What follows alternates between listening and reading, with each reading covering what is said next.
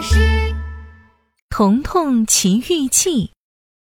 彤彤在公园和小伙伴躲猫猫，他找啊找啊，找到了一个圆圆的、黑黑的树洞。我躲进树洞里，他们一定找不到我。说完，彤彤弯腰就钻进了树洞里。就在彤彤踏进树洞的那一瞬间，一片七彩光芒袭来，包围住了彤彤。哎呀，好亮呀！诶，树怎么变高了？花也变大了。呀，我的手怎么变得白白的、毛茸茸的？还有我的身体，我怎么变成一只兔子了？一只兔子爷爷转过来对变成兔子的彤彤说：“兔子彤彤，快过来！山上的洞太多了，灰兔宝宝已经走丢了，你可不要再乱跑了。”灰兔宝宝走丢，这是怎么回事啊？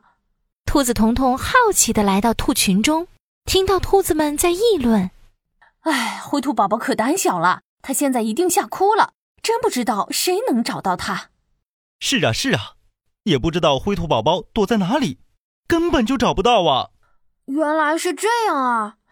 呃，我来找，我来找，我玩躲猫猫可厉害了，无论别人躲在哪里，我都能找到。说完，兔子彤彤就一溜烟的跑开了。山里果然有很多横七竖八的洞，简直像个大迷宫。兔子彤彤咻的钻进了一个山洞。灰兔宝宝，你在这里吗？哦，对不起，对不起，鼹鼠小姐，打扰你睡觉了。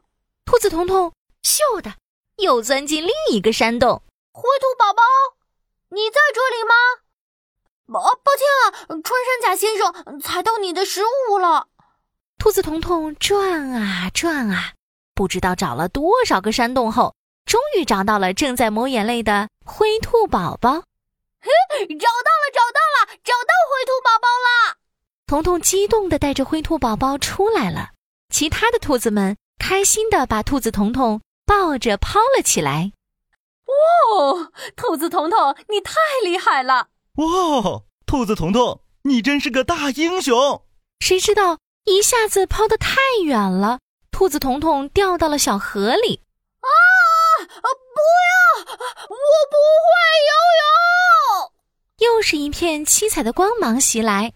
哎，我怎么忽然会游泳了？彤彤在水里竟然很熟练地游了起来。它不自觉地摆着尾巴转了一圈又一圈，看着自己的身体扁扁的，还长满了鳞片。哦天哪！我怎么一碰到水又变成一条小鱼了？一条小鲤鱼游过来，对着变成小鱼的彤彤说：“小鱼彤彤，你还在愣着干嘛？赶快跳起来打那个坏青蛙！它每天捉弄完我们就跳到荷叶上，我们绝不能放过他！冲啊！”小鲤鱼挺起身体，一下子跃出水面，但是却被荷叶上的青蛙跳起来，一脚踢回了水里。青蛙得意极了。呃，你们这些笨蛋小鱼，还敢跟我这只勇敢的青蛙打架？你们永远也打不过我！小鲤鱼气鼓鼓地游来游去，又准备要跳起来的时候，小鱼彤彤连忙拉住它：“别着急，别着急，我有一个好办法。我们先这样。”小鱼彤彤和小鲤鱼嘀嘀咕咕地讲了起来。中午的时候。坏青蛙打着呼噜在荷叶上睡着了，小鲤鱼和小鱼彤彤围着荷叶梗，咔嚓咔嚓地咬了起来。一会儿，荷叶梗就被两只小鱼咬断了，然后它们推着荷叶，悄悄地向着小河下游的小瀑布游去。一、二、三，两条小鱼猛地一推，荷叶载着坏青蛙，唰的一下。就滑到了瀑布下面。啊！你们这两只坏小鱼！青蛙大叫着跌了下去。哈哈哈哈哈哈！明明是你在欺负人，你才是坏！啊啊啊啊啊！小鱼彤彤还没有说完，自己也一下子从瀑布上面滑了下去。但是，一飞出水面，哗哗哗，有一道熟悉的七色光出现了。七色光围绕着彤彤，砰的一声，彤彤打开了一双大翅膀，然后它振翅一飞，竟然真的飞了起来。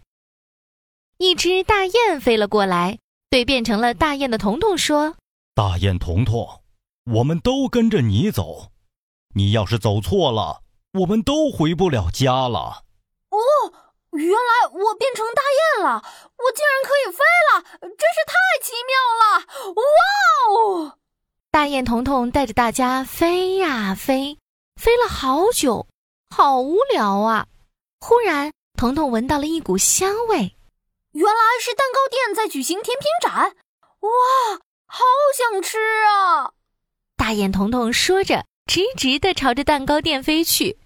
走错了，走错了！大雁彤彤，快回来！听到呼喊，大雁彤彤连忙回来，继续带着大雁们飞呀飞。忽然，他又听到了地面上传来欢笑的声音。原来这里是公园的上空，还有马戏团在公园里表演呢。大雁彤彤好奇极了，他又想飞下去看热闹。走错了，走错了！大雁彤彤，快回来！难道我们就要这样一直飞，一直飞吗？是啊，我们要飞两个月才能到家呢。天哪，要飞两个月！我不要飞了，我要回自己的家。